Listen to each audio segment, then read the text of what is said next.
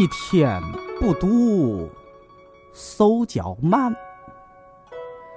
两天不读呢，丢一半；三天不读，门外汉；四天不读，嗨，听糖蒜呐。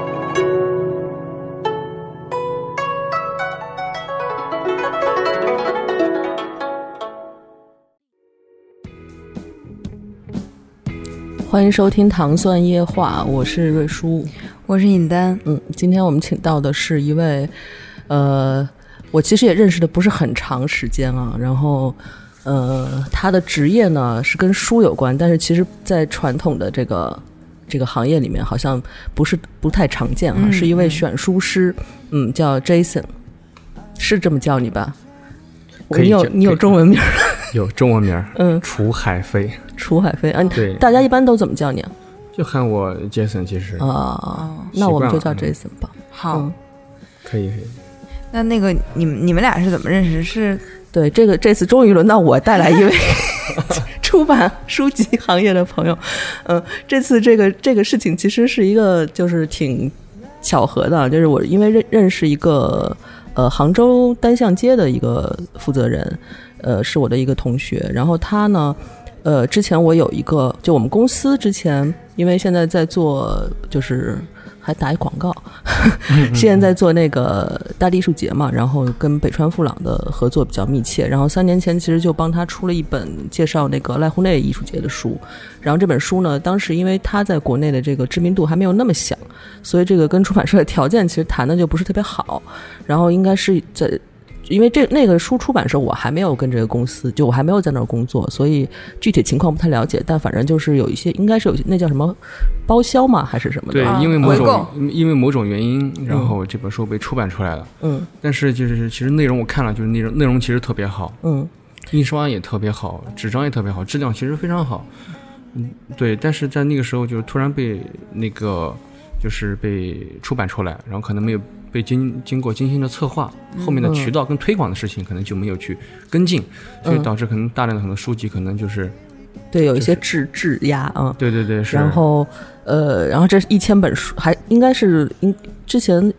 有两千本吧，然后我们自己的渠道就是自己公司是消化掉了大概一半儿，然后现在还剩下一千本就堆在我的旁边，然后我天天就看着 像山一样的书啊。然后那天，当然这个事情本来不应该我来做，但是那天我我的老板就忽然提了一句这个事情。然后我就当时我其实第一想到的是尹丹同学啊，我说赶紧问一下有没有这个，因为我们公司马上要搬办公室了，一想到这一千本书要不再搬过去，嗯，然后后来但是呢，反正我想就多问几个人呗，然后也当时也想到我那个就杭州的朋友，然后他就给我介绍了 Jason，可可能都会想，就是哎，找个身边你没有认识，就是做书的朋友，对对对，然后能够解决这个问题。对对对，然后可能找了就是我们的编编编辑朋友，嗯，对对对，然后找了就是那个书店的人，书书店的人，对。但是可是最后可能是然后找到了我这样子的，对，那我是什么样子呢？可能就是就是因为压根儿也不知道有你 有你这个工种。是是是是，嗯，所以就所以说，其实我的很多工作都是由很多朋友的推荐，互相的彼此的推荐，然后来获得这样一个一个工作。嗯。就是这本书到了我的手上，其实我的目的并不是要真正的，就是对我来说，不是说把它批销出去卖出去，我是希望能够通过书这个媒介，能够去给很多公司跟跟很多的就是人去解决问题。嗯，就你遇到这件事儿，你是希望把这本书给给解决掉，并不是说我一这本书我要几折几折我卖出去，对吧？嗯但而我我也不是这个目的，我是希望帮你们解决这个问题。嗯嗯，哦，那其实这个选书师尹丹，你之前有有了解吗？这个行业好像就是之前我们跟那个吉京人聊的时候，其实、啊，他也认识吉金人，对，其实那个对对对，日本小点声，小点声，Hey Siri，小点声，就是你这也太小了，没事 没事儿了，太不智能了。那个 啊、我把我把我的 Siri 给讲来了。这 Siri 那个、呃，就是日本其实是存在这样的工工种的，嗯嗯嗯对对对，嗯。我觉得其实就这个工种呢，它应该是一个当出版做的很完善的一个产业的时候，它肯定是链条中的一环。但是我们中国之前确实缺少这样的职业，因为我们想到比较多的，比如说书店需要那个确定卖的书的种类哈，他们就会通，他们有自己的采购。嗯。那这个采购呢，一个是就我们出版社每次出新书的时候，都会把资料发给书书店，那采购是根据这些，然后决定定不定这本书。嗯。然后还有就是根据上一年，比如说这个书特别畅销，那我今年就就再定一下它的重印啊或者再版什么的，嗯。就这些基于它对市场，我觉得主要是基于对市场的判断吧。嗯，因为它书店卖书是一个商业行为，嗯但是那个刚才跟 Jason 聊了一下，其实他是会跟很多机构来选书，那这个行为不一定是要满足那个市场的一个需求，还要看比如说他这个机构的特征和他服务的这些用户是什么特点什么的。对我我是其实我是从客户出发，嗯嗯。然后就是对于出版业或者书店行业来讲，有时候其实选书师他不是必选项，嗯。他可能只要满足就选书师在做的一个功能性的东西就可以了。就比如说，其实我们更多讲究的就是，就书店讲究的是是采购，是选品，他也要考虑商业市场价值。嗯，对对，因为它嗯。更多考虑的是平效，对对对，是你的零售，是指标，就就是这这个东西放在第一位。就是，而这个时候选书师他的这个这个这个就是作用价值是价值可能没有被发挥的更大，因为我定义的选书师并并不是仅仅只是在选书店里面选书，我会根据整个不同的空间的情况来，就是物品啊、书架啊、选的书啊，都是量身定制的，而不会我不会从出版业直直接出发，嗯嗯嗯。我会从客户的需求出发，就是你这个场所它需要什么样的书，才去选什么样的书，而不是因为我今天我在哪个出版社，或者在我某个书店，我注重跟某个出版社的合作，注重新书，注重某项就是指标，我才去选这个书啊，因为我要卖一百本，因为要卖一千本，我才去选这个书。不，我一我一切只是根据那个地方的需求。哦，对那你服务过什么类型的就是场所啊？我们也帮助我们的听众了解一下你这个工作。嗯，比如给那个咖啡馆也做过，比如在上海有一家，就是做的很早的一家独立咖啡馆，它叫那个月球咖啡，就是这是我也很早以前做的，现在还在做，就是就是体量虽然很小，它这一个咖啡馆里面总共就就几十本书，但是我会挑选一些就是嗯偏独立印刷、艺术出版之类的这种，就是让就一些现在我们去咖啡馆大部分都能看到书，但是还是很多咖啡馆主希望有不同的呃品味也好，嗯传达不同的 就是信息。嗯然后我是从全世界这个去挑各种各样的就是艺术家工作室或者独立的一个一个一个艺术家的各种各样的就是出版物，然后就保证你去这个场所可能在其他咖啡馆看不到这样的出版物。嗯当时是这么定位的，就是一个像一个嗯独立文化的一个聚集地一样。嗯嗯然后出版物也是这样的，然后也给像酒酒店业、商店业，就是无印良品，给他们也做过，就木吉 Hotel，嗯。从最开始的筹备、调研到中间的策划，到选书，到陈列，到日常的一些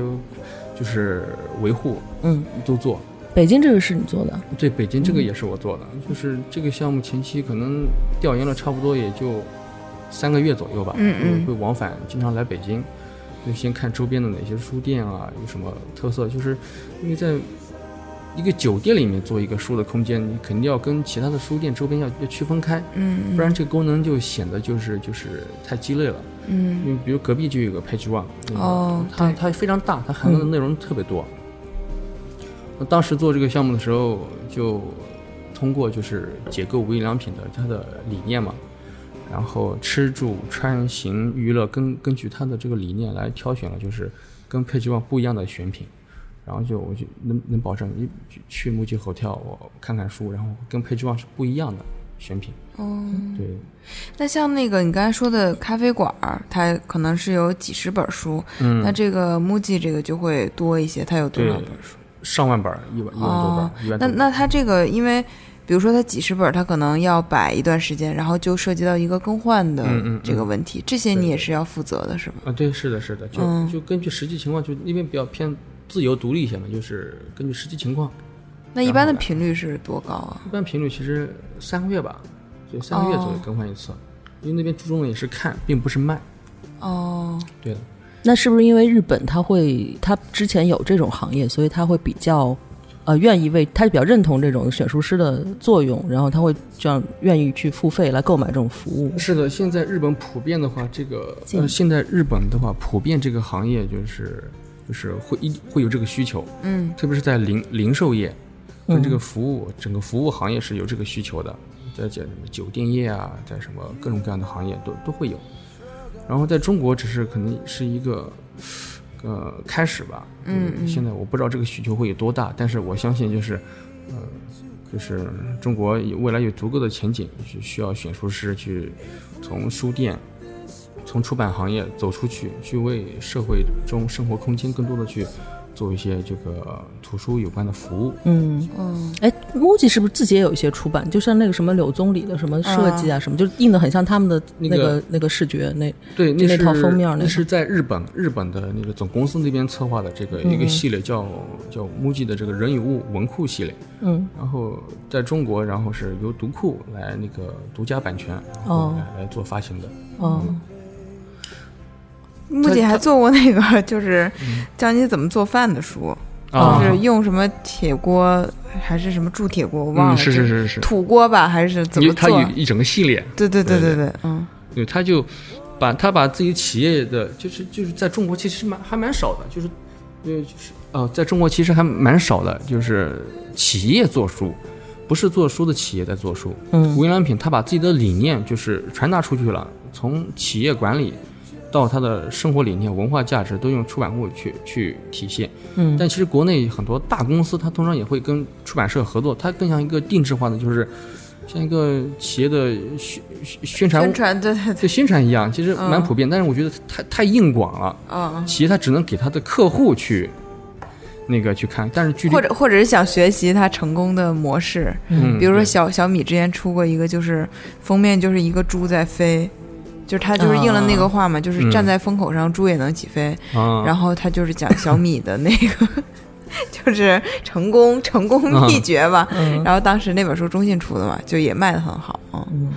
哎，那其实像日本，就是不是像呃这种我们能想到的，比如说呃需可能需要你这种服务的，现在我能想象的，就比如说咖啡馆，就是它、嗯或者像像像这种生活方式的这种，或者是国外的吧，就是日本的这种。公司，但国内有没有这种企业性质的？它它其实不是一个对外的，不是一个公开的，它其实不需要，呃，呃不需要公开的这种，对对对，啊。它比如说内部需要一个什么选书的有有有，服务也有，然后只做了一家，嗯。然后呢，我有这样一个客户，他是在那个广西，嗯。他是一个餐饮集团，然后给他们从那个给他们就是挑这个跟食物、美食、餐饮行业有关的这些书籍。在做这这个事情的时候，找我做那个选书顾问的时候，是从他们公司的就是切实的需求来出发的，就是哦什么呢？就是一个餐饮集团，它其实日常需要很多的就是这个健康理念啊，呃嗯美食的开发啊，食材的注重啊，什么包括哪怕养生啊，什么嗯就是它它都需要。然后我这个时候我给他，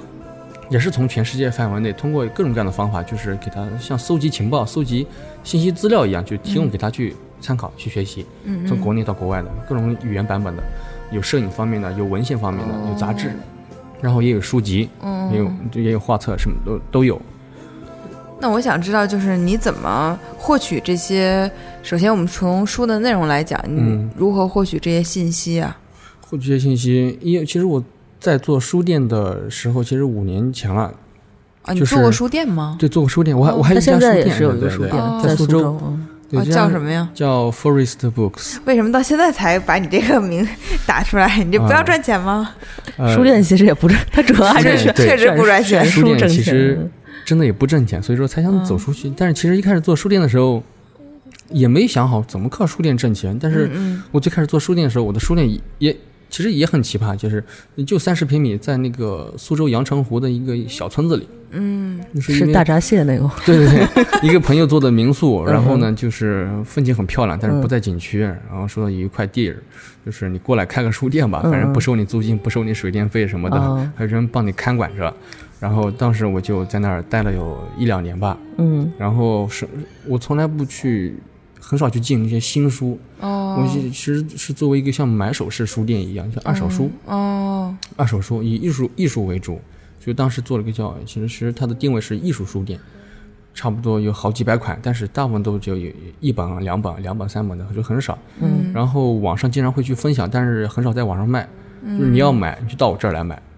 就是嗯。就一本儿。然后之后还有过各种各样的人，就是行业的人都过来买过书啊。嗯。然后还有什么导演，还有个明星 来过，就是因为某分享某些书，就是看到微博里面看到了，然后就想买不卖，你要来你就来我书店买。啊 顺便喝八杯咖啡再走。对，呃，当时呢，我那店里面就只有两个座位，就是也没有东西喝，就是就是没有，我还以为只有书。你顺便顺便卖点你那没有，当时当时我卖书其实单价都蛮高的，就是我在想，因为我花很多精力挑了很多稀有的书，对我来说不常见的书，那我觉得就是我就是一本书，它的价格永远就是有限的，就在那儿。嗯我觉得我只这样就是不能把它卖出去，我花了那么多时间去挑一本书，我觉得就觉得自己是个是个是个、是个可能就是就是感觉就是没有成就感，就感觉一本书就这么被轻易卖掉了。可是我付出了很多的劳动，嗯嗯，然后就希望就是能够把书的这个价值能够抬高。然后其实就是首先书是加价卖，嗯然后后来就人家就就有人就找我，哎，哎我那儿又开个什么地方，你给我挑点书吧，就就会说，哎你给我挑点书吧，哦就从书店里面你给我挑点书吧。嗯然后还有遇到人说到我店里就是来，又像也见过有一种一一买到我店里要买两三万的，可是一一买几乎快把我买空了，然后我就限制他不别买 别买，然后我就就其买实空了已经。对，然后然后其实就就经常会养成一种习惯，就是人家来找书店老板买书，书店老板就是不可卖，啊就很多书你你就是不不卖。哎，但是你怎么保证这个？就这个书只能在，比如说你的微博发出来了，那我不能在嗯网上搜索，包括一些旧书的网啊，或者是呃呃，呃，为什么说是买首饰呢？就是我通常在挑书的时候，我也会避开互联网的这个冲突。就是要么我挑的书互联网已经绝版了，要么就是可能完全就搜不出来。它有些都是以前的库存，就是以或者以前一些老书，就是在淘宝上是搜不到的。嗯那比如像孔网这种也能比，也能，孔网也也也可能也会比较少，一些书可能就是。那确实得花挺多功夫。就就很多功光这个花很多功夫，你知道吗？嗯花很多功夫，就是一些绝版书啊，一些一些小众书啊，嗯题材可能很细的，哪怕可能就是我身边就放着瓶矿泉水，专门讲矿泉水的书都有可能。嗯，就是就题材就讲的比较细，比较细分。我特别喜欢研究一个一个专题，就研究特别特别细，去去找各种各样的书。然后因为一个一个专题我在国内可能找不到，我会通过国外的网站，通过国信各种各样的信息网，然后去去找，什么？二手信息也好，都都会找。就是只要是书，我就会我就通过书这个线索去寻找这个信息。嗯所以说，嗯，有时候做选书做做到最后，就感觉我感觉我就是个在，可能就是在卖信息的公司。其实我很强调这个东西，哦对对对这两个字信息。就刚才说的那个餐饮集团，就是、嗯就是我给他提供的不是这本书挑出来是一百块钱，这一而这一百块钱的这一本书对它价值可能是一万。可能甚至是好几万，因为他需要的是对企业的价值，他他他需要去开发，嗯他需要去学习，需要去、去借借鉴，而而这个价值，我需要说服这个企业，让他去认可这个价值。但很多可能很多企业就这样，哎，就问你买本书嘛，你给我挑点书嘛，一百块钱，嗯，对吧？嗯对吧？但这种企业是很多的，但是这种我基本上接触一次不会接触第二次，就是不会再去谈下去。所以其实我大部分很多的委托还是其实就是主动找上来的，嗯，或者比较认同你的，就比较认同认认同的。嗯那你会时刻的去，比如说时刻关注一些出版的新动态什么的，保持你的这个信息的更新。也也一定会，就是你怎么获取这样的渠道呢？呃，是这样，就是因为是做书，也也自己也做书店，也做选书。虽然是跳出出版业，但是是离不开出版业的。所以说我跟出版业的老师、各种各大出版社其实也是一直有联系沟通的。哦，各种新书的资讯都知道，你包括台湾、包括日本那边，我其实都有一手信息，哦都完全有。嗯，对，就连日本的这个发布的新书，一些主要的出版社，我都能拿到及时的一些就是翻译版的这个这个这个这个资料，都能知道获取一些信息。哦，哎，你干这个多久了？今年的话，应该是第第五年吧，哦。今年是第五年。那你之前是干什么的？之前做酒，嗯，嗯虽然呃听着是不是跨度有点大，但是之前的但是也是也是红酒哈、听着还是一个很有文化的一个行业。对听着是蛮有文化，但是当时是虽然是当时是做品酒师，是嗯其实就是给公司筛选酒、挑酒，也会去原产地，是酒商在酒商 工作那种，在那个一家外资公司，是是贸易公司，然后哦。专门做只做意大利的哦。一家公司。就是当时正值就是国内就很推崇精品酒的概念，嗯而意大利酒就在国内的认知度比较低嘛，嗯。然后就是当时在这家公司专门做挑酒选酒的这个工作，嗯，然后其实都是各种 pick，对对对，也 但其实、嗯。其实跟现在工作其实是有共通的，对对对对，共通的，就是嗯逻辑上是有是有是有共通的，嗯。就是挑那个酒，并不是挑那个牌子，其实、嗯。挑到后面，其实为什么要去原产地，就是那块土壤，就真的去去了解葡萄酒之后，就会发现，牌子真的不能赋予你太多东西，嗯真正赋予你的就是那个，就是土地赋予你的东西，嗯品种赋予你的东西，所以说去走产地的时候是最有意思的。嗯就你能看到每个不同土地的这个个性酿出来的酒，真的是是是不一样。就那个时候再也我再也不会去关注什么牌子不牌子，就看产地。哦，所以有时候其实挑书选书也是这样的，就是并不是给消费者去挑最贵的书，或者最所谓的什么叫最好的书，有时候可能是最适合你的书才是好的书。嗯可能一万块钱的葡萄酒开在你面前，可能我的天呐，怎么反正我也会这么喝不出来。这么对啊，喝不出来，这么涩，嗯对吧？他不知道他要可能要过好几个小时才能喝，但是这个人的口味他是喜欢可能偏酸的，对吧？这个酒就可是就就是就是不是酸型的，他可能觉得这个酒不好，嗯嗯都不是因为这个酒的错，而是因为不适合你，喝的方式跟这个不适合你。嗯。而书我觉得也是这样子，因为因为书去书店，我们其实说到书，我们去书店其实是有限的。对，书书的知识它是灵活的，就是它是不受限制的，但是它不局限于在书店这个场所里的时候，它就是就是就是就是有局限性的。嗯嗯。你一个城市你你开满了书店的话，才能开多少家？嗯嗯，而我们获取信息跟就是享受阅读，其实从家里到办公场所，到公共场所，到咖啡厅，到餐厅，到哪哪哪，哪怕去医院，去任何地方，就是就是都能获取图书的信息，都能有机会获得阅读。而去书店，它就局限了。所以说我我我是希望就是在在在未来大家能够去是就是大家都唱衰出版业，唱衰书店业，但我但但我觉得我有信心，我对书这件事儿有信心。嗯哎，那你这个行为其实和那个电子书的发展逻辑嗯是相悖的，是吧？你必须得有一个实体书支撑。嗯、是暂时我觉得那种比如餐饮这种服务业的可能还好一点，但比如要要需要一些展示的咖啡啊什么的，或者是其实 MUJI 这种店的里您面，刚才说到这个东西，我其实以前也在反问自己，我是不是在嗯嗯跟时代抗争，在跟数据，在跟这个互联网抗争？嗯，可是我后来我逆时代潮流对，就是 就是就是大家都在在做互联网，我反而还在去做那个实体实体，书对对对，到底是因为情怀还是因为什么？其实我倒不真的不是因为情怀，我真的很最原始的出发点就是我真的爱书，嗯就是书带给我的那种信息的获取的那那那那种感觉，是我跟看一个这个这个一个短讯，一个一个呃新媒体发布的一个链接文章，那种感觉是不一样的。嗯，而这个而且作为感觉是长在你身体里的，那个真的不一样。然后多年之后，可能你还能记住它。对，而而且作为像比如像我们我们这种跟视觉打交道比较多的人，嗯实体书的就就就电子书无法，确实是无法替代。呃，不管你拿到这本书的质感啊，然后它里面那个呈现，你你你那个印在纸上，它那些东西跟在对，比如屏幕上，这不可能就一完全的那个复制过来。但是呢，其实我后来也想明白了，就是真的是想明白了，我一点都不排斥这个电子书，电子书了。嗯就是它是时代中绝对不可逆的一个一个趋势，一定是，就是我觉得我们现在不管是看待信息还是看待阅读，一定是用未来的眼光去看。嗯，我非常推崇纸质书，可是这个趋势一定是不可逆的。因全球，为我觉得现在其实电子书和纸质书，我觉得分担了不同的功能嘛。嗯嗯嗯，就像很多电子书是那种，嗯，它它有特别强的功能性，比如说你一个工具书，然后它的检索非常的便利，这个是你纸检索书永远都替代不了的。对但是如果这个书它是一个，比如说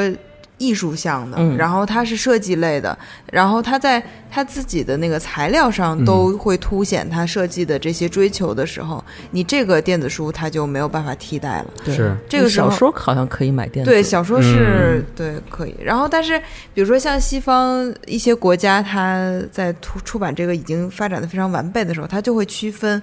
平装本，然后它可能就是嗯。为了让你在通勤的时候看的。然后这个小说如果特别好，那个他就会出那种精装本或者典藏版，嗯对对他就是做的那种大烫金什么，然后嗯。就是意思让你买一个回家 放在那儿收藏的，嗯，对它这个就是分担了不它这个就是一种一种行为，而不仅仅是说要要看可能书、看书或学知识的，它这就是一种行为了。就是书籍它本身是一是是一个物体嘛，对，就像我买黑黑胶那个专辑，可能都听过一百遍了，是。是就买回来我都不定拆它，但是就想买一下放着呢。嗯，是。那时候你就是你，你是一种就是想留存它、想收藏的一种感觉，是是这个意思。那时候你就不会看待它是所谓的什么信息不信息、嗯。学习不学习，嗯，对，对，就是另一回事儿了。但是你的这个工作其实对书籍，就出版业，它有另一个要求，就是说你不光要把内容做好，你要把装帧做好。对，就比如说一本书特好，内容特别好，但是做的就跟那个什么大学那个计算机教材一样，我觉得他可能不会给咖啡馆选这本书，对对就丑。对对对，就丑，但是它也有它的去处，对嗯对吧？就是学生需要它，可能某些就是场所还是需要它的，不代表它不是好书，而是因为对于咖啡馆来说，它就是差书，嗯，对，所以说这个才是一个选书师的作用。嗯，但是就是这这个这个想法其实也是在嗯某一段时间会会特别强烈，嗯，然后尤其是有一次，当时我听那个节目，另外一个节目是梁文道说的一个，嗯嗯、举了个例子，说他有一次在那个一个机场看到一个孕妇，就是在、在那个看书，然后买了一本书，是什么书呢？就就卖就十几块钱，很丑的很丑的一个养生书，他讲孕妇的。那个时候他就他那个时候就被感动了，就是 这么着急，就是什么是好书呢？什么才是差书？因为他一直给对他一直给人做书评，嗯，你做书的评选，他以后他就不做评选了，他就觉得你凭什么觉得看那个十几本书，呃十几块钱的这书就感觉丑，它就不是好书呢？而是他遇到对的人或者真正有需求的，他就是本好书。嗯那个时候我觉得哇，我觉得做这就应该是选书要这么去选。嗯然后还有一个例子就是，就是今年年初的时候，我一个北京的朋友，他是做古书的，然后是做古籍善本类的，然后有一次来苏州到我工作室来玩的，然后就是说的，哎，杰森你是专业做选书的，你给我儿子挑点书呗，他喜欢绘本，然后嗯给他挑点绘本。然后呢，当时我在想，哎呀，你儿子，我一点都 没有对，要要先面谈一下。对吧？我我怎么给你儿子挑呢？因为不懂不了解。嗯我说的呃那个杨老师，今天必须你亲自来挑。我说因为嗯什么呢？因为他这个时候担任的是父亲的角色，嗯，他对他的儿子了解远远比我对他的了解多得多。嗯就是我那我就是片面的，在这个时候其实是就是他就是其实扮演了个选的角色，嗯，但你可以给他一些大方向上的指导，是吧？比如说，嗯，不谈指导了，就是就是 引导对对对引导引导引导 一些引导一些意见，然后嗯。真正最后决定的是他自己，嗯。他这个时候扮演的就是选书师。哦。所以这个时候其实又是又到了另外一种我自己对选书师的理解，他跟书店根本就没有任何关系，就他自己扮演的是选书师，就是我最近在写的一篇文章，他我就是想写一个什么概念，就是就是成为选书师，其实就是成为你自己，他的选才是才是核心，嗯。不是因为为了这个是就是什么某某目的才选，嗯而是因为你对孩子的爱，你了解你的孩子，你就想去选那个书，就是这种才是对的。我而我的专业其实都是服务员，那个时候就他才是专业的选书师，嗯。就是可能更像一种理念嘛，这种感觉。哎，那你在给那个一些客户做选书的时候，你会有自己的喜好放在里面吗？比如说，你就特别喜欢某一个作家的书，或者你特别不喜欢某一个作家的书，就是类似这样的。呃，我我到现在为止，就是遇到特别不喜欢的作家，还是可能蛮少的，最多可能我就不看他。就是但是在做选书的时候，其实我们自己能了解的范围其实是有限的，我不可能把所有的全部去了解。对，在做对，因为尹丹的职业是他喜欢不喜欢的都得看完，所以他会有知道我谁我特别不喜欢。对，就是我们其实不太知道说谁我特别不喜欢，说看了八本书觉得我特别不喜欢的 什么的。嗯对，然后就是其实我在选的时候是有局限的，我不能把所有的东西都都都看完。反正还是在你喜欢的范围内给他选和适合他的书，是这个意思。是这样，就是很多每次在做选书项目的时候，都是我来做一个总体的，就是提案策划，就是整个选品会往哪个方向去走，因为那是根据客户的需求来。然后具体的细分到会选偏某些方面的，比如文学啊，比如哲学啊，比如某些方面，可能我自己不太擅长的，我们团队还是有人擅长的。嗯。然后我们团队就是擅不擅长的一些题材的，我会找相关的老师、编辑老师，哦或者说我说作者或者某个行业的人，就是来推荐，就是一切都是为了能够推荐的，就是觉得最合适。嗯。就是并不是说我不懂哲学，我硬着头皮去、去挑，嗯。但是一定在做选书项目，我会加入就是自己的一个喜好或者一种风格，嗯，因为它其实也像一种创作嘛，嗯。就是其实有时候跟你角色有点像，就也像编辑，但是只是是空间里的编辑。嗯我对一些物品啊，对这些东西，其实我都要做，嗯。就是看到了一些物件啊，这些东西我都是要去进行这些陈列、嗯。选品。嗯，比如说去年去年夏天的时候，就是我们也是因为其他人的推荐，然后就是有一家日本的公司叫日本设计中心 NDC，也不知道你们有没有听说过？嗯，就是它是一九五八年的时候成立的，就是一家日本设计机构吧。嗯 当时有日本各大财团然后投资成立的一个设计机构，然后现在这个机构的这个负责人是谁呢？是原研哉。嗯然后哦对原研哉就是他同时自己也有设计事务所，也是无印良品的那个设计顾问、嗯艺术总监，然后能够经过别人推荐，然后找到我们，他们要办一场展览，嗯。需要有人来给他们做书的策划。可是书店没有这部分功能，然后出版业也没有人去做这个事情，然后找设计公司，设计公司其实不懂书，这是很普遍的现象。因为设计公司是是一般来说他是不会去做这种很细的这个事情的，嗯。然后就会找到我们，就因为一一场展览，它需要一千多本真实的书，然后需要我们就是需要像我就需要像我这样的公司来给他来完成。嗯，比如说开始在规划一千五百本的书的时候，根据实际的价格预算，大概可能要花去超过二十万去购买这批书来办展览。但是对于一场展览可能就太昂贵了，嗯，然后就他们也咨询过出版社，然后也咨询过一些书店，能不能租还是能不能借，那就完全没可能。嗯那他们其实就完成不了这部分工作了，然后就通过嗯我们公司，然后去去来进行这部分的创作，就是、嗯。就是书。我来能够解决，相当于我是选书师，我可以从各种各样的渠道去获取这个图书，它不一定是租的，也不一定是买的，可能还也可能是借的，也可能是我自己的，就是都有我能能给他完成这个工作。而且你也有书店，对，而我自己也有书店，嗯，然后就是就是然后这个项目还挺有意思的。之前跟他聊过一下，他这个其实是有一个命题的，就是对对对命题对袁哉啊他是需要他完在这个空间里完成一个呃一个叫翻译家的家是吧？就是对一个翻译家的家的布置，对他说的、就是，然后他这个书了怎么来来啊来摆啊啊？对，就是畅想一下，这是一个未来的，嗯，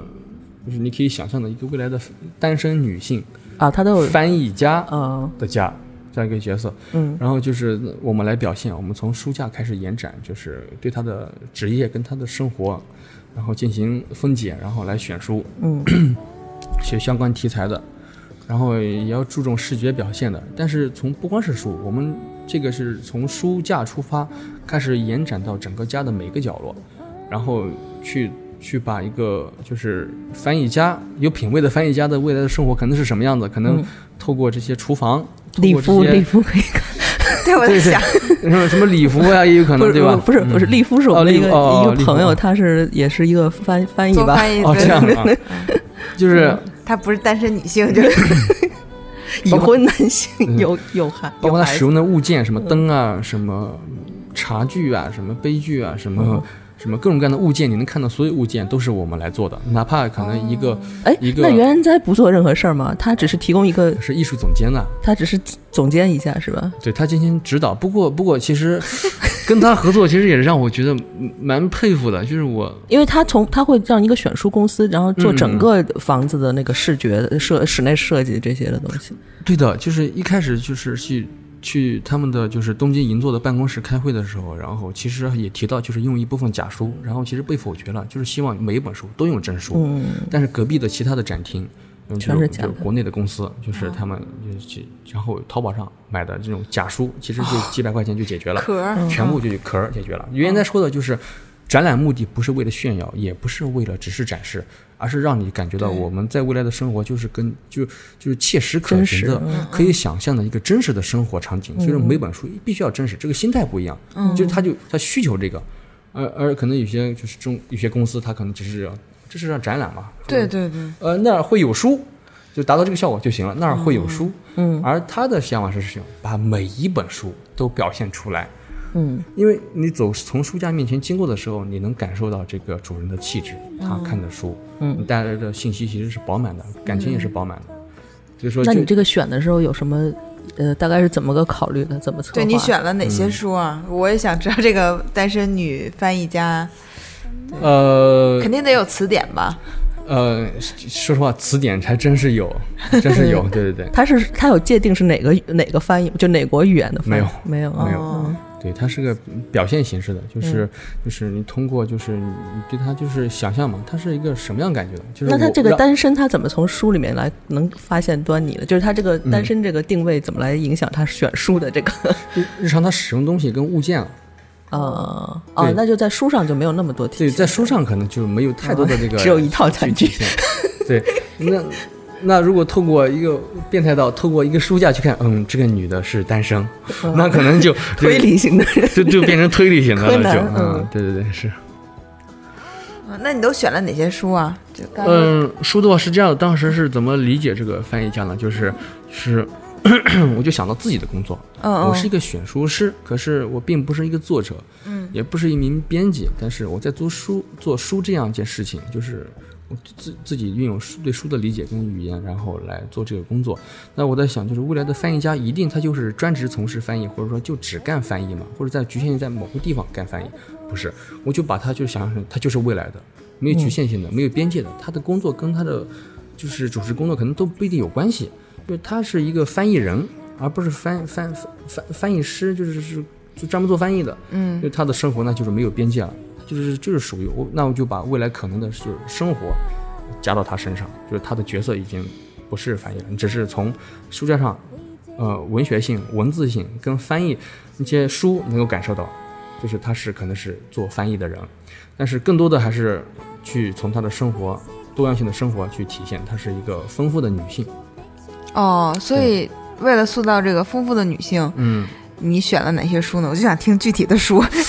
哎呀，具具体的书，具体到某些书，现在可能，可能，可能就是你可以说书哪几类吧对对对，就哪几类吧？嗯，那肯定还是从那个就是美食也会体现啊，哦然哦后旅行也会体现啊，哦其实还是从几个大方向来体现，只不过选的那些书可能要出彩一些，哦，就是表现。至于我的理解就是。就是把这些书挑出来之后，不光是题材好，就是你也得好看，也、嗯也得醒目，得让人一看就就感受到。因为因为嗯你通常从这个书架面前经过的话，经过的话，就那么一秒钟的时间，对对对就过了。嗯你你你你你眼睛停留不下来的话，我觉得就这就就书架上面的什么都感受不到了。嗯所以说侧重表现他个性的时候，都会挑选某一本视觉信息很强烈的哦或者文字标题很强烈的书来表达。比如嗯讲旅行的时候，会有一本书就很特很特别，嗯对，很特别。就那他呃强调这个身份的选，这个这个他强调他翻译家的身份的这个呃选择大概是怎么做？嗯，还是就是从就是翻译、翻译学、翻译家、文字类的这种书来来体现。就还是呃工具类、专业性的书类，嗯，对对嗯，偏工具类的书来体现。哎，那选的每一本书你都不一定完全看过是吧？就是嗯，对对对，不一定嗯每本都都都完全看过，但是还是会会了解，一定要了解它。哦，对，不了解不行，是一定要了解的。嗯。然后刚才说到一个就是真假书的问题啊，就是那个呃，然后还有就是在做这个翻译家的时候，还有什么呢？就是为了保持真实性，然后我也找了做翻译的朋友，还找编辑的朋哦友，直接从家里面把他日常自己本人看一下就看的书，然后拿了一部分啊，过来。那这个挺好的。对对，对这还有这一部分。对，这我觉得还是需要调研的，因为我现在想象不出一个翻译它需要大概是什么样的。但比如说我我要是想象一下啊，那个，比如说我做一 某一个作家的翻译吧，嗯，嗯那马尔克斯，比如说啊，嗯那我可能需要看的一个，我书架上肯定要有一个西语的词典，嗯，然后可能不一定是西汉可能是得西汉、西英都得有，嗯。因为有的西汉可能还不一定能翻译的好。然后呢，呃，这这个书的原文书肯定是要有的，嗯。另外就是还有一些，呃，一个是其他语言的版本，还有一个是嗯作家生平的一些，比如说他的传记啊、他的访谈啊，嗯。这些可能都有利于说我帮助我来翻译这本书，然后还有一些评论性的，比如说《巴黎评论》里面关于这个作家的一些东西之类的，就这是围绕这个作品我可能觉得会用得上的一些书吧，嗯是的，嗯，这也是一个延伸，也也会肯定从这个思路也会出发。这就属于就文文字类的，就嗯那那一些书什么的。是的，然后刚才又说到那个真假书的问题，我就想到，不是秦皇岛有一个孤独图书馆吗？啊，对，海边的孤独图书馆。其实那个我就是一直就有点看不上它。但是咕咕噜就是董工做的那个是吧？啊，对，建筑他那个其实感觉现在变成一个一个演出场所了，就是不太哦像一个真正所谓意义传统意义上的图书馆的概念了，都是天天乐队里面咣咣咣了。嗯，对这个对说到这图书馆，其实我对他也也蛮那个了解的。里面用假书是吗？那个就是你够得着地方是真书，上面、哦因为它是你一去啊，你就感啊觉我去过铺天盖地的书 嘛，但我没没，我是看演出巨黑，我也没看那些书上面全是画的吧，就上面全是假书。嗯，是的，因为是假画的贴的那个墙纸啊啊。啊，对，更夸张的是天津的有一个项目，就是它就完全全部是贴的，你妈哦你就像一个未来的一个空间一样。哦，我看过那个，嗯就是根本你啊看那个图，你就觉得哦，这书我怎么拿呀？就是那种对对对，但是它就很视觉，就形式感特强啊，就全一面墙，但特别高的那种。它其实不管是刚才我说的天津这个，还是这个海滨图书馆这个也好，其实它强调的其实是建筑，哦强调的是建筑。它其实叫图书馆，它从来没有从书去出发，也没去解释为什么要做这本书。对，然后像就像其实所以他在建筑设计师的时候，并没有太考虑这个功能性的，就是图书馆我我们功能性的。看做这个项目的几个角色的组成，嗯，马马颖，马云，嗯对对吧？对吧？他他其实是我也蛮尊敬的一个人，对吧？他他是在做房地产业，他是一个蛮有情怀的人，嗯，有文化追求的人，就是就是他会提到、就是，但他还是个商人。是个商人，嗯他当时强调的是建筑，嗯嗯包括董工，他当时提到说的，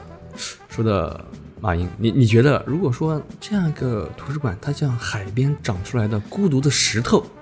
是从这个概念开始延伸的，嗯就是完完全跟书没有关系，嗯，它是精神建筑，建筑师做的，好，建筑师有了，老板有了，建筑师有了，然后设计有了。那然后里面就是到书的部分了，书是谁在做，怎么做，这个就是关键了。就是它是由三联书店，嗯，是吧？三联书店不就是太知道三联做的。好像是好像好，我记得好像是三联做的，但是三联它是个书店品牌，哦哦，一个品牌怎么能代表这个地方呢？对啊，对吧？那三就让我联说西西弗顶上给我贴墙纸这，样，西西弗搬过去，哇、海边最孤独的书店，西西弗搬过去了，嗯，最终产生这个书，呃，就是跟人产生互动呢，是除了这个场景，一定是这个书，嗯，而西西弗它带有这个自己个人独特色彩的一个企业文化。当然，就是所谓的一百家一百种一样的选品的企业文化。就是对我来说，我就我我不喜欢西西弗，我已经在各种采访里面公开不喜欢西西弗。就是就是，我觉得一个书店的价值，就是不仅不不是说它是一个成功的企业、成功的书店，但我对我来说，就是当观点所有的观点全部是趋趋向一模一样的时候，嗯我觉得它的书的价值其实是在下降的。哎，我也觉得西服为什么这么火？因为我原来在不好好几个地方的商场，包括在杭州，包括在北京，呃，那商场流量其实还好，但是一进了西服，就是人满他把为患。大数据运用的特别好，但是我觉得他运用到是是是，我觉得他没有往人性上面去运用，有好的人嗯但那个性上面去。书店给我感觉不舒服，去去特别运用。特别拥挤。他只是那种他只是通过互联网去分析，就是什么书卖得好，什么嗯类型的卖得好对对对，谁的作者卖得好，是。就是通过这个，他保证他有能卖出去，在周因为转。出版社还是需要一些办活动的场地嘛，哦所以像西服这种标准化的，然后它连锁，比如说你可哪都有方便是吧？对，就是我联系一个西服的可能总体的那个运营运营，然后我就可以把我这全国的活动都定下来，嗯，这样就对出版社是一个特别方便的做法。嗯。就我对他的感觉，其实就像就像一个，就是就像我去看这个全家超市一样，就感觉就是西服对我来说就是个超市，嗯嗯，就是就是输赢是里面的一某一个标品类，就是我可能不靠书赚钱，我就靠那些产品，就靠一些咖啡，靠这些东西，某些书来、嗯来挣钱就行了。就有些一个作为零售空间里面，总会有一个赚钱，有一个是不挣钱的东西。其实我觉得，如果孤独图书馆，它现在只是一个，呃，它就建筑什么没什么问题啊。但我觉得，我倒是不排斥它引进一个品牌给它运营，就干脆做做一个好，就正正规的，就是运营的很专业的一个书店。比如像我看有很多地方也是，比如一个呃呃这个投资方，就比如做了一个建筑，然后比如把延吉又弄进去，嗯，然后把这些就是对这些这些品牌书店就进去，就这样更专业。你比自己贴点墙纸什么的，是的，要要要好很多呀。我就是觉得你够不着的地方吧，本来就不应该放书，因为那就是可以不放，对，对你可以不放，你空出来，或者是 有更好的做一些方式，嗯对小摆件，你就会把那个地方就是陈列空间嘛。对，你现在 就是一个贴的墙纸，就很奇怪啊。不然反而就减分了，觉得。哦，他可能是为了在传播的时候造成这个里面的，就网上传播的时候造对，成它其实就是为了你社交网络服务，就是你一拍个照说啊，就全是书对很。帅的感觉，但其实这些书都是假的。嗯，但就大家其实对场所是有需求的，就是场所的各种各样的现在是有需求的，所以所以为什么我觉得就是未来就是选书师的作用跟场所的关系是越来越紧密。嗯就是比如说我们其实去看一条视频的时候，一条其实它其实就会就总是拍空间有关的嗯这种嘛。对。嗯。如果你们真的有耐心去把这些讲空间的这些设计师的这些项目一个个去记录，只要是叫书房的、叫书店的，嗯。或者说叫图书馆的、叫什么什么空间的，压根儿就是从头到尾设计师不提，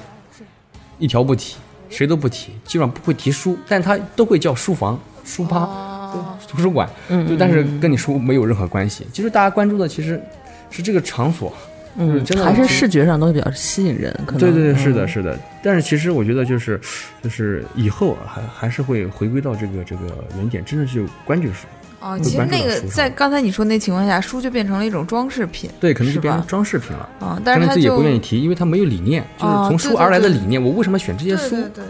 嗯对吧？就是就比如说我们最近还做了一个项目，就是是梦想改造家这个节目组找到嗯我们来做的一个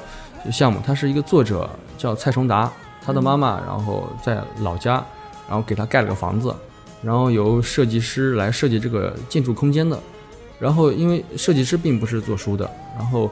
嗯，然后作者本身他只是作者而已，嗯，他不是做这个工作的，然后就会找到我们来给他们解决这个问题，就这样一个建筑里面，他们希望做一个公共型、开放型的一个图书馆。嗯，那那就是就是那这个还涉及到一些室内设计的问题是吧？对嗯。室内设计是有设计师来设计的，嗯，就我们是跟室内设计师。配合。呃，设计师一起来配合做这个项目的，嗯。然后由我们来做选书，来做整个图书馆的概念跟定义，嗯。就是包括那个 VI 也是我们做的，就是这些视觉啊、设计啊也是我们做的，嗯。只不过我们不做室内设计而已。嗯，对哎，那你们刚将来考虑给个人家庭做这种选书的服务吗？就是目前我们还能力达不到如此。就刚才说那个好像就是还没，就是你爹了解你，对对对对然对对对对，是。帮你选书，嗯。我一涉及到这方面，其实我自己也蛮怕的，就蛮怕，哦就感觉就是就是就是就变成感觉就真的叫胡乱给人选，我就怕我每天没有依据我经常有人过来找我说，给我们家孩子选选书，啊。或者是呃最近有什么好书给我介绍一下。嗯但我确实只能介绍我最近在关注或者我最近在看的，嗯我并没有办法。就是你像你说的，比如说你要去建一个自己的书店，嗯嗯、跟为了跟互联网大数据进行区别，你要做很多很多的工作。嗯，那如果我要是为一个人量身定做、定制他的那个图书的话，我可能要跟他狂聊，然后又是是是加加上自己对他的理解，然后说，嗯，我觉得这些书就是很适合你什么的。嗯但这样就是一个非常费力的工作，而且你的朋友来找你的情况下，他肯定不是说我为了要一个服务。就我就是为了要，就我有个朋友，就他、嗯他印象中就是你是做这个的，你就可以简单，好像特别简单，给我提几个建议就行。但如果你要给他做特别专业的话，这个劳动又变成就变性质了，他也不可能嗯为这个来支付你的报酬什么的。是的，是的，嗯其实。因为做书嘛，身边总会有朋友，就是哎，你帮我挑点书嘛，这个嗯情况太普遍了。然后通常都是我会给朋友推荐一些书，嗯，就是他们自己去买。嗯嗯然后呢，就是十个里面可能遇到八个是因为有孩子，给我孩子推荐点什么绘本、啊自己也没什么，也不怎么看类的，对对 对，是。然后，然后就是，但是我们团队有人专门嗯，看孩子在就是就研究绘本的，哦，对就是然后研究的非常透。然后他做了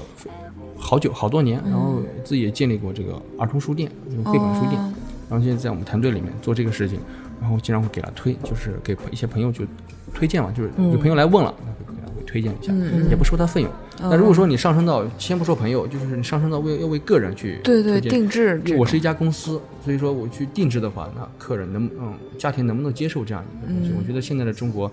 家庭中产阶级正是现在抛弃纸质书的黄金时候。除了孩子看书，家长可能压根儿不看书的这个时候，让他们去为这个买单，我觉得可能会很难。嗯，嗯，形成一门行业可能也会很难，就是为个人去挑书选书。我我发现我好像就之前我我后来发现有很多人都会有这个说推荐的这个需求。嗯我从小就是因为我们家书多，就我爸的书多，我就是就是我也不知道怎么回事，我看这书名儿我就。我觉得有兴趣，我就拿下来看一看。然后这个过程中，我是发现我，比如说大概喜欢什么类的书，但这仍然也局限在我爸的这个选书的这个、嗯这个范围里边儿，你知道吗？但是我就呃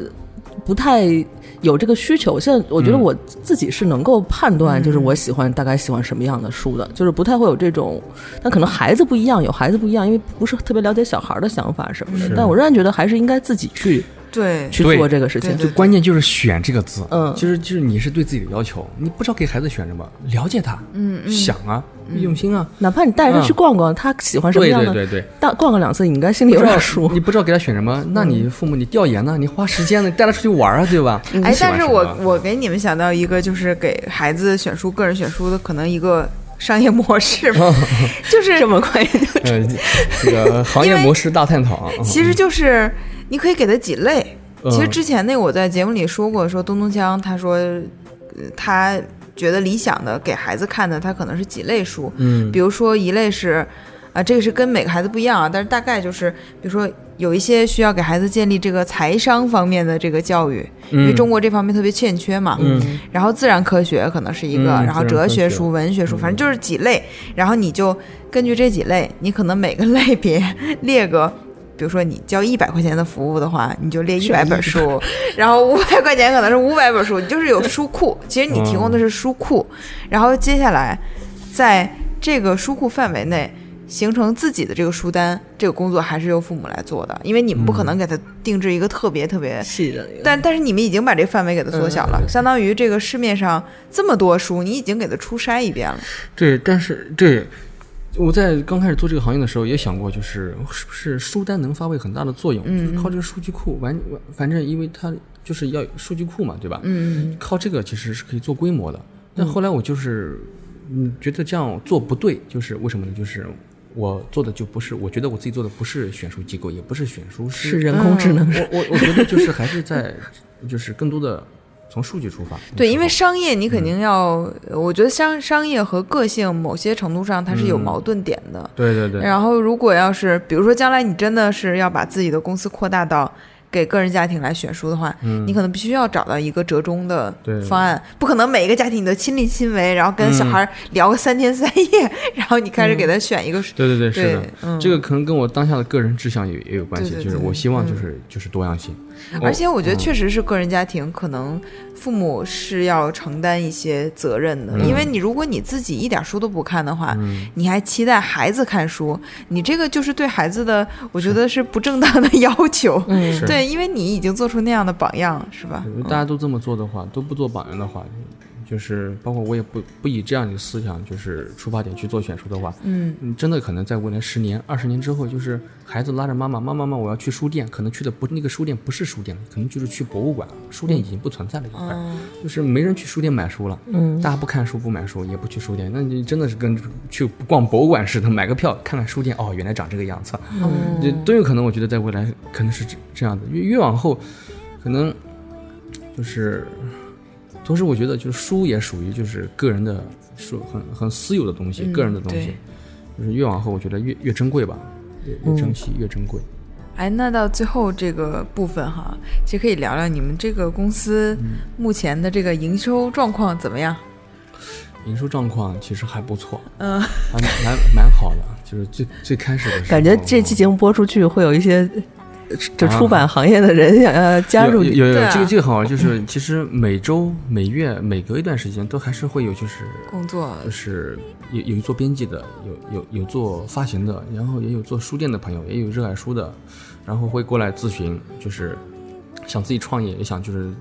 就是对之前做的东西就觉得就是很心灰意冷嘛，就是觉得就是 就没意思啊。关键是这好像你们都是啊好多人都这样，没钱挣，没谁说提到出版业哇浑身热血尹，丹尹丹已经 颓了很久，对对。没谁说现在提到提到这个这个真的是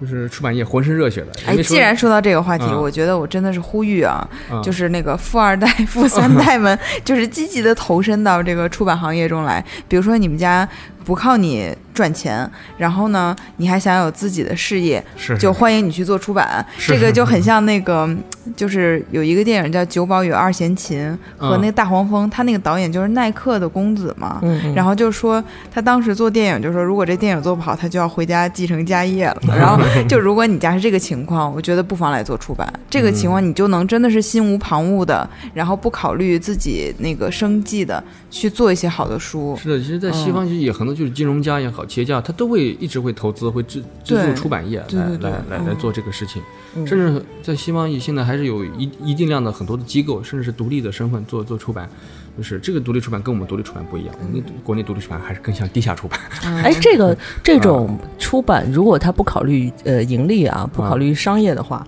他能获得非常大的所谓的名，就是尊社会地位和尊重吗？你觉得在你们行业里面？嗯，成规模了以后就可以，比如说那个现在在。呃，河南大学出版社那个跟他们合作那个上河上河卓远，嗯，他们最早就是也跟南京大学合作过嘛，他们做了好多选题啊，当年嗯都卖的不太好。什么就是他们有一条线是专专门做摇滚的嘛，像那个啊鲍迪鲍勃迪伦那个像一块滚石，其实嗯。当时卖出来就是、我感觉就没有再加印嘛，就卖的很嗯。少。结果后来就获了诺贝尔文学奖嘛，嗯。结果他们 当时还来不及再加印呢，就是没有那么快，因为印刷是有周期的嘛。他们当时做了好多，我觉得可能也就是只能卖手印的书，但是现在他们在业界，他们除了这条线，还有几条，比如说那个哲学线啊，或者是学术，都做得非常的好，而且稳健。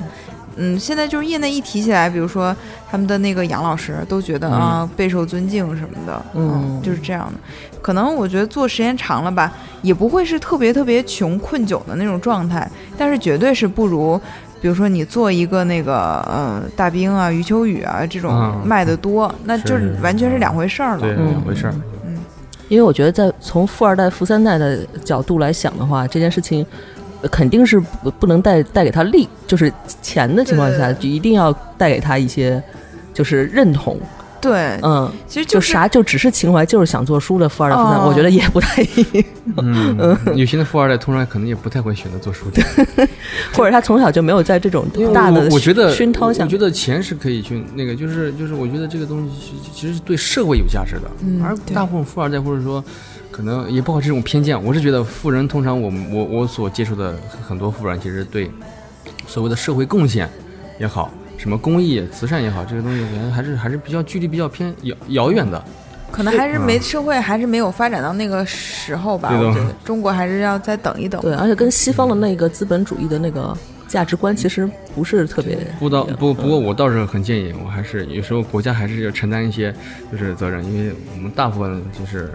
就是重要的资源、重要的企业、重要的财务，其实还是在我们的国企，就是他们来做支配，包括出版业也是，都是这样的。所以我希望国家担任更多的责任，在中国这样的特殊社会国情情况下，我觉得在这呼吁比也没企业有没时候什么用。在比企业真的是作用大的多得多。哎，我觉得你还不如我呼吁富二代这个有用，因为有可能富二代还听我们节目。三哎你说三联是国企吗？算现在都是国企转制了，嗯基本上都是改到就就它会是从过去的事业单位转企业，嗯可能不一定是国企了，嗯，都是转制。背后一个东西差不多还是一样。嗯 我感觉。然后，然后比如说，为什么力量很强大？就是最近不是，至少在江浙沪地带，反正一直会，我们行业里面会会发这个推文，就是是是国家建议还是什么？就是以后大学都要开一家书店。哦，那这个让大学嗯跟出版社跟这个社会，然后来合合力合资开这个书店。但是这个市场基本上是谁在做呢？让谁去做呢？就是新华书店。哦那其实这个大学是很有很有很大的一个市场的跟机会的一个新的增长点，一定是因为哪里有消费，哪里就有增长点。啊学生对吧？本来就是阅读书的刚需的第一阵地，那新华书店都去做了，那民营企业没有民营企业的事情。对，如果它开放性了的话，那其实对社会的这个出版业跟跟这个书店也是很有健康增长的。对对对但只有去新华去做的时候，它是完成这个任务了，可是对社会其实是。就是边际效应价值其实没那么大。嗯，其实这一点，我觉得浙江可能做的真是挺好的，嗯因为我原来在浙大读书的时候，那个紫金港校区就有有那个有有那个小枫书屋嘛，他就是在那边开了一个，嗯就在我们图书馆的，就是你出图书馆旁边儿。就在图书馆那个楼里，就是他就在那儿，所以你基本上从图书馆出来，你就可以进小枫书屋去看看书什么的。然后那个在西溪校区，它那个后门是对着枫林晚嘛，当时，嗯然后还有西溪校区，呃，之之前旁边有一个叫新民书新民书店的，嗯，然后他那个书店就是那个呃二手书、旧书什么的，嗯呃，哎也有新书，然后他一开始就是卖的。我觉得他就是老的三联儿，后来就变成新民书店了，嗯是被我们浙大的几个同学好像给盘下来了。后来这书实在是 那个太穷了，嗯然后就搬回浙大主楼了。我不知道这个是不是就是学校借了他一块地方，嗯就是在那儿办，然后可能是房租也比较优惠吧。嗯然后这样的话，其实就是让这些小的书店去生长。因为当时我们其实特喜欢在那个新民书店买书，但是。嗯，就比如说他一开始卖那种老三联出的一系列什么嗯伍迪艾伦的那个门萨的娼妓，现在不是被上海译文拆成好多本来卖嘛？嗯嗯嗯。但当时就一本然后然后就做的很好，但是那种书店当时就，你想我上大学的时候都是十几年前了，就已经是，呃，营收不是特别好了，因为嗯。当时他们并没有找到，比如说像咖啡啊或者什么周边这种营收模式，当时就真的只卖书，嗯。那卖书的话就就挺差的。但是我觉得大学是在帮助他们做这个工作，嗯。而且那个时候并没有，呃，就是你说的新华的感觉，就我们也会去博库啊，就是新华在浙江不是嗯博库嘛，博库嗯我们也会去博库买书，但是也会逛这种小的书店啊。嗯我觉得这种情况就是都发展的比较好吧，嗯，嗯而不是说你让新华去把所有的这种小书店可能能达到的业务全都给蚕食掉，这个就嗯有点问题。是的，是的，哎呀，怎么说到这么沉痛的话题？是是，呃 还有对，还其实呃最最近还我就前段时间还做了一个就是什么呢？就是因为我自己也在策划就是书嘛，然后一直跟书打交道，就会发现很多好书，然后就感觉这些好书就只是自己就是选出去了或者卖出去了之类的，就感觉还是没有发挥它的价值。我会把一些有些原版书然后推荐给出版社，然后可能版权方面的对一些工作是？版权方面的嗯类的，但是我并不是个版权公司，其实就是把好书给到好的出版社，适合的出版社。那你是很有，就是想想要看到这本书在国内出版，所以啊对对对我希望其实它就是一个啊、理想愿望的对，美好的愿望就是。我不能出书，可是我嗯能把一些好书能给让国内的有些人能够能够就是能够看到。就比如说最近出的出版的一本书，就是因为当拿到一本书的时候，你脑子里其实自然就能想到，哎，你知道哪个某个编辑老师、某个出版社或者哪哪适合特别适合他，那种感觉就是就是特别棒，就是那一瞬间感觉，哎呀，必须对了。赶紧告诉。就对了，然后我 觉得有一本书叫叫《十八小时环游世界》，它是一个介于大人跟孩子之间的一种选题，这种嗯这种有文字有图片的这种这种教育类的这种书，嗯。但是很有趣味性，是讲旅行嘛。然后首先我就想到读库，然后读库嗯它一直会出就是读小库系列，就做这种，嗯嗯。它其实很多书也不挣钱，对，题材有时候就是也没那么好卖，有时候，嗯。但其实他们一直想找，就是在找这种题材。是的。然后当时我拿到这本书的时候，首先我就想到读库了，然后从他们下面一直到那个老六，就一致通过这本书，他们他们就是就特别满意，嗯就就是特别棒，就是可能这两年选过可能最好的题材之一了，嗯就是觉得是我一定一一定会好卖，而题材也特别好。就是我看到某本书的时候，我自然就会想到某个人，或者说就是某个出版社，我对对，或或者某个企业，我说啊，假如那儿有这个书，那就太好了，就是我一定会想到这个事儿。哎，这种有可能出版社会采购这类似的服务吗？不是说很付很高的费用，因为本来有好多编辑，对吧？但有有有就是就是，但是他比如说让你帮他推荐一些，就是他所谓其实就是版权，对就是版权合作嘛。对，是有这个服务的，对，嗯所以所以说跟出版社是有这个这种签约的，对吧？嗯对，跟一些发行机构啊，对，因为它常规是这样，有一些呃比较专门的就是版权代理机构，它就是专门负推责荐这些，对把国外的书推荐给中国或者来回反正来回推荐嘛。然后有一些大的出版社，比如说像那个中信这种，嗯它内部就有版权部嘛，嗯它这个版权部就是，呃，自己也会去找一些选题，就比如书展什么的，然后也会去主动的跟那些版权机构联系，然后嗯就给社内的编辑提供选题。但是像 Jason 做的，我觉得是。更像是友情友情推荐的感觉，并没有像他们，他们就真的是每天都会收到邮件什么的给你对，他是就专门就是只做就专门做版权了。他是常规化的、流程化的给你推荐选题。其实我还是选书师，就是有些东西是偶然性的，有些东西是是机遇的，我我知道缘分。就是有没有可能把这个做成你的一其中一条线业务线？我的这条线就是选书师，就是就是比就我跟瑞叔认识也是因为书这件哦事情，就是一切与书有关的，其实都能跟我产生联系。就是你还有策划的选题是吗？从翻译到设计到这些有些东西哦完、完成之后，然后就是给到出版社，哦，对，就像一个那个图书公司做的事情。对像一个图书哦公司做的事情，但是我还是这个，我不是主要做这个，我的主要业务就是做选书，嗯然后这是只是我在做项目的过程中，我需因为拓展的一些业务。拓展需要去完成它，嗯而不是核心主导。对嗯我并不是专门做这个，我相信有些人能做这个的，做做的非常专业，而且做的很久的这种公司。我我想做的还是就是选书，嗯选书今天整个谈下来，感觉 Jason 还是就是喜欢书。嗯。对，其实刚才一直没有问的一个问题是，为什么从红酒转到了书，哦，从选红酒转到了选书？这样啊，要讲一下吧，就是嗯呃。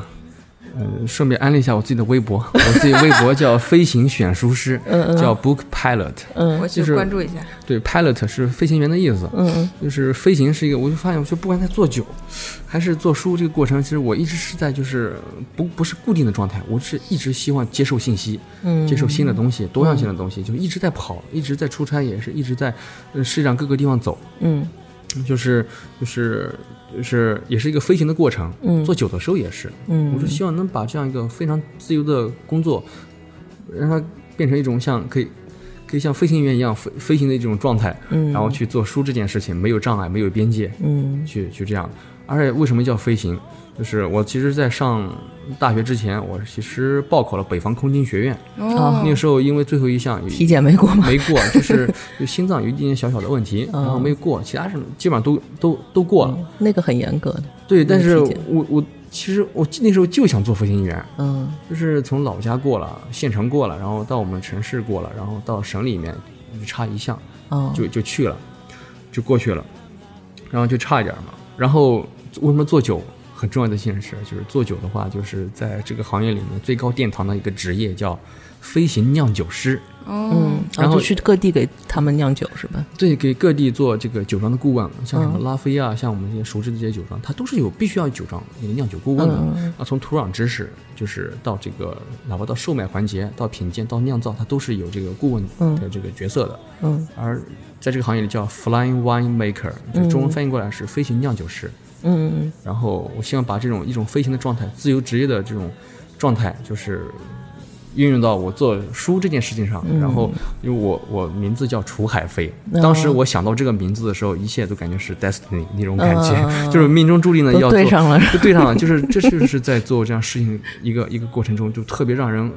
很燃的一件事情，就是就是啊，对了。嗯，就是这就是我要的生活就是我要的做的工作，我要的生活。就包括我们明年会在海外做第一个项目，就是它是个酒店度假项目。嗯就是就是就是我的思我的想法就是没有边界，完全没有边界。我未来在任何地方都有可能，就是任何场所也都有可能。就是不管是看你你平时了解还是不了解的一些事情，可能都有书的参与，因为它是书籍，书籍就应该没有使用的边界，嗯它跟生活有关。所以说，只要跟生活场所有关的东西，你都有可能看到它。嗯我刚才已经关注了他的微博，然后还偷偷的看了一下，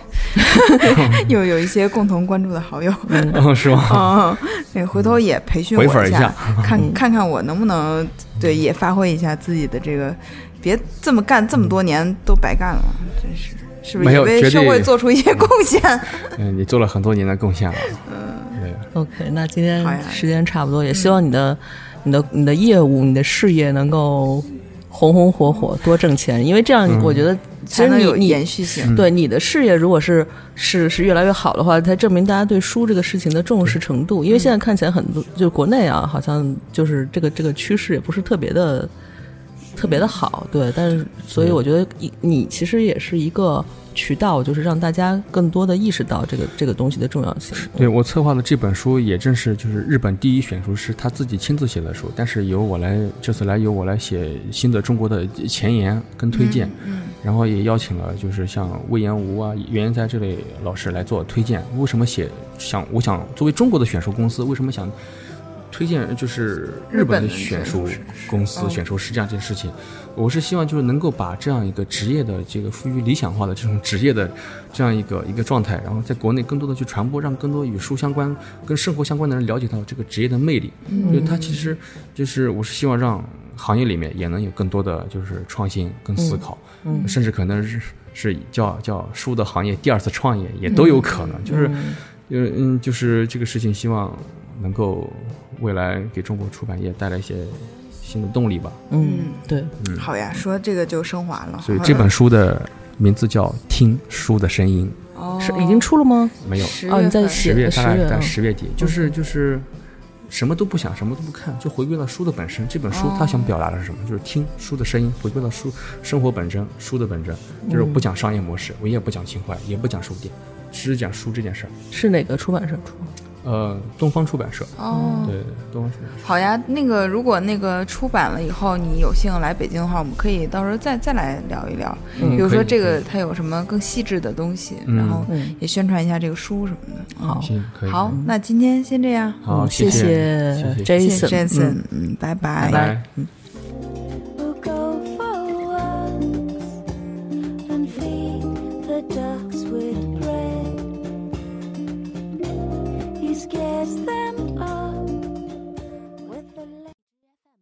更多节目，下载荔枝 FM 收听。